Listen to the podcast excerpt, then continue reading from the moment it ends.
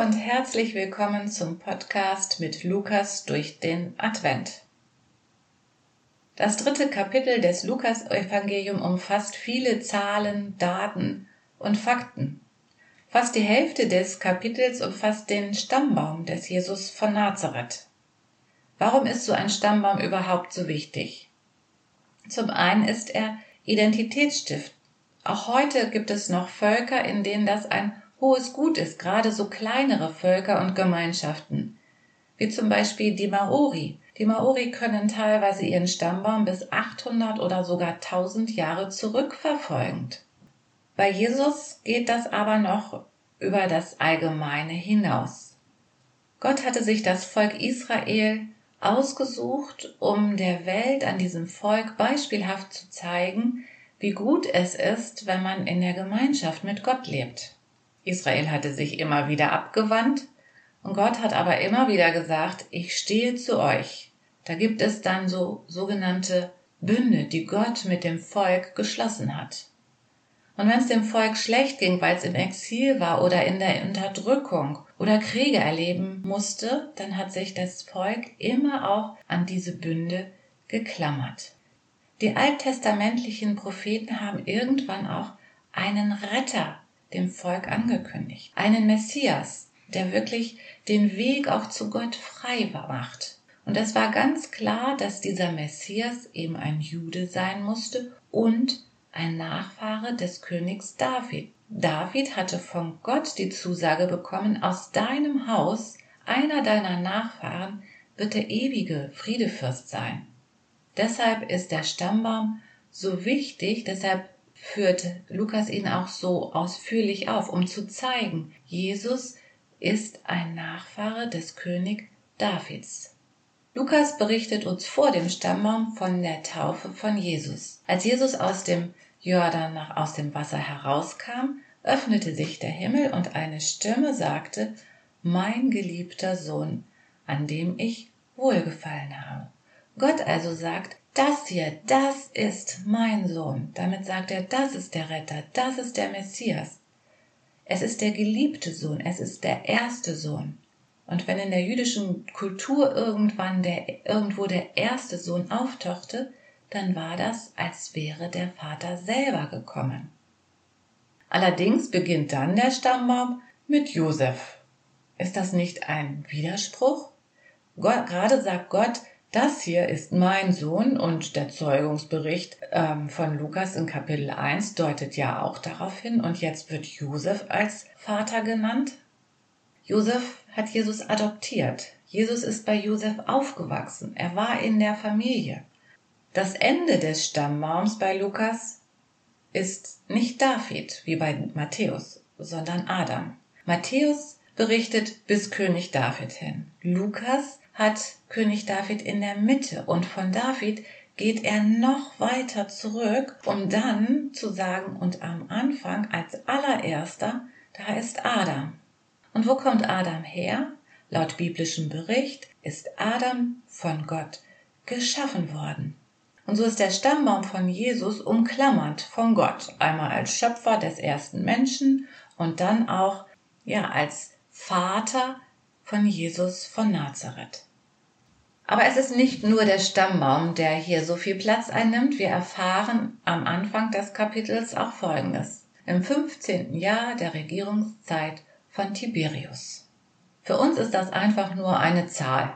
Wir können uns dazu nichts vorstellen, aber die Zeitzeugen damals hatten Emotionen zu diesem Datum. So ähnlich wie wir ja auch Emotionen haben zu November 89 oder bei Fußballfans kann man ja auch einfach sagen 1954, 1974, 1990, 2014 und sofort haben auch Fußballfans irgendwelche Emotionen zu diesen Daten und andere denken, ja, das sind Jahreszahlen. Im 15. Jahr des Regierung, der Regierungszeit von Tiberius, das weckte bei den Zeitzeugen damals keine guten Emotionen. Tiberius war ein skrupelloser Herrscher. Er hat das Volk, das einfache Volk massiv unterdrückt. Er ließ sich systematisch als Gott anbeten. Und im jüdischen Volk gab es zu der Zeit eine ganz hohe Messias-Erwartung. Und in dieser Zeit betrifft, betritt Johannes der Täufer die Bühne. Laut Matthäus und Markus ist das so ein bisschen uriger Typ. Sie berichten von langem Haar und von einem Kamelhaarmantel. Auch sein Essen war so ein bisschen mager und merkwürdig, nur Honig und Heuschrecken. Johannes zog durch die Wüste, predigte und er taufte im Jordan. Es gab auch die Überlegung, vielleicht ist Johannes sogar der Messias. Man hatte eine große Hoffnung auf ihn und das Volk ließ sich taufen. Und nach der Taufe hielt Johannes eine Ansprache, die ich euch jetzt einmal vorlesen möchte. Er sagte zu ihnen, ihr Schlangenbrut, wer hat euch auf den Gedanken gebracht, ihr könntet dem kommenden Gericht entgehen? Bringt Früchte, die zeigen, dass es euch mit der Umkehr ernst ist und denkt nicht im Stillen, wir haben ja Abraham zum Vater. Ich sage euch, Gott kann Abraham aus diesen Steinen hier Kinder erwecken. Die Axt ist schon an die Wurzel der Bäume gelegt, und jeder Baum, der keine guten Früchte bringt, wird umgehauen und ins Feuer geworfen. Was für eine Klatsche, was für eine verbale Ohrfeige. Ich persönlich wäre beleidigt abgezogen. Ich erinnere mich an meine eigene Taufe. Da wurde geklatscht, da wurde Halleluja gerufen und alle haben mir gratuliert und wir haben hinterher gefeiert. Johannes hat was anderes im Sinn. Er ja, hält eine Bußpredigt. Ihr Schlangenbrut. Die Menschen damals sind nicht weggegangen.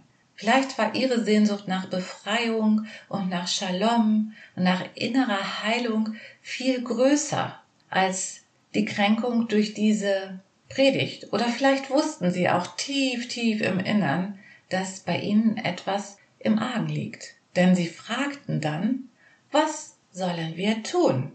Dahinter steht ja die Frage, wie können wir gut leben? Wie kommen wir wieder in Gemeinschaft mit Gott. Johannes antwortete schlicht und ergreifend. Den einen sagt er, gebt ab von dem, was ihr habt. Den anderen sagt er, seid zufrieden mit dem und fordert nicht noch mehr an. Und den nächsten sagt er, erpresst nichts, was Unrecht ist. So relativ allgemeine Lebensregeln, die auch ein bisschen an die zehn Gebote erinnern. Jesus wird später auch einmal mit einer ähnlichen Frage konfrontiert. Was muss ich tun, um das ewige Leben zu erreichen? Und Jesus antwortet, du sollst Gott ehren mit ganzem Herzen, mit ganzem Verstand, mit ganzer Kraft, mit ganzer Seele und deinen Nächsten lieben wie dich selbst. Wir kennen meistens nur dieses Gebot, liebe deinen Nächsten wie dich selbst. Jesus setzt doch etwas hinten dran. Darin ist alles zusammengefasst. Aus dem Gesetz und aus den Propheten. Damit ist klar, es gibt gar nichts Neues. Es gibt keine neue sensationelle Erkenntnis. Auch Johannes hat nicht ein nächstes Gebot, eine neue Vorschrift oder ein Prinzip erläutert, sondern das, was sowieso schon immer wieder gesagt wurde. Im Alten Testament hören wir das auch schon. Es ist dir, Mensch, gesagt, was gut ist. Für Recht sorgen und Gott ehren. Schlicht und einfach. Keine Sonderklauseln. Auch die zehn Gebote haben keine Sonderklauseln. Sie sind kurz und prägnant, genau 279 Worte. Das Doppelgebot der Liebe hat sogar nur 50 Worte. Das sollte doch wirklich zu schaffen sein, sich daran zu halten. Scheinbar ist es nicht zu schaffen. Scheinbar sind wir Menschen sehr versessen auf Regelungen. Nur ein Beispiel. Die EU-Verordnung zum Import von Karamellbonbons umfasst 25.911 Wörter. Das muss man sich mal durch den Kopf gehen lassen. Ich habe es mir aufgeschrieben. Und dieses einfache Doppelgebot der Liebe umfasst nur 50 Worte. Wir schaffen es scheinbar nicht, 50 Worte einfach umzusetzen, danach zu leben und zu handeln. Spiegelt sich ja auch in den Buchhandlungen wieder. Da gibt es meterweise Regale mit Ratgeberliteratur. Ernährung, Ernährung bei Arthrose, bei Übergewicht, Herzerkrankung oder im Alter. Und wenn du es durchblätterst, liest du im Kern immer das Gleiche. Also im Grunde genommen wissen wir wie gutes Essen, gesundes Essen sein sollte. Wir haben eine Ahnung davon, wie Leben gelingen kann und wenden doch die einfachen Prinzipien nicht an. Wir suchen immer nach neuen Antworten und fragen genau wie die Juden hier den Johannes, was sollen wir tun? Auch die Juden fragten nach gelingendem Leben. Sie fragten nach Shalom. Sie fragten danach, wie können wir im Einklang sein mit Gott, mit dem Nächsten, mit uns selbst. Und das ist ja unsere aller tiefste Sehnsucht. Wir sehnen uns nach Zufriedenheit. Wir sehnen uns nach dem Gefühl, wertvoll und wichtig zu sein. Jesus hat ganz einfach geantwortet. Schlicht und ergreifend. Du sollst Gott ehren. Du sollst Gott lieben mit deinem ganzen Herzen, mit deiner ganzen Seele, mit deinem ganzen Verstand, mit deiner ganzen Kraft und deinen Nächsten wie dich selbst. Das ist der Maßstab für gutes Leben, für gelingendes Leben. Da brauchen wir im Grunde genommen nichts sensationell Neues dafür.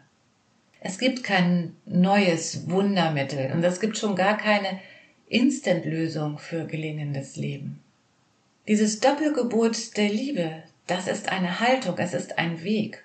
Es ist ein Weg, der auch nachhaltig wirkt. Jeder neue Tag, auch heute, hat eine Chance, dass wir genau diese 50 Worte in unserem Leben anwenden. Lasst es uns einfach ausprobieren. Gott ehren und lieben und unsere Nächsten wie uns selbst. Ich wünsche euch einen schönen Tag, bleibt behütet, danke, dass ihr dabei seid und ich freue mich, wenn ihr morgen auch wieder einschaltet. Eure Heike.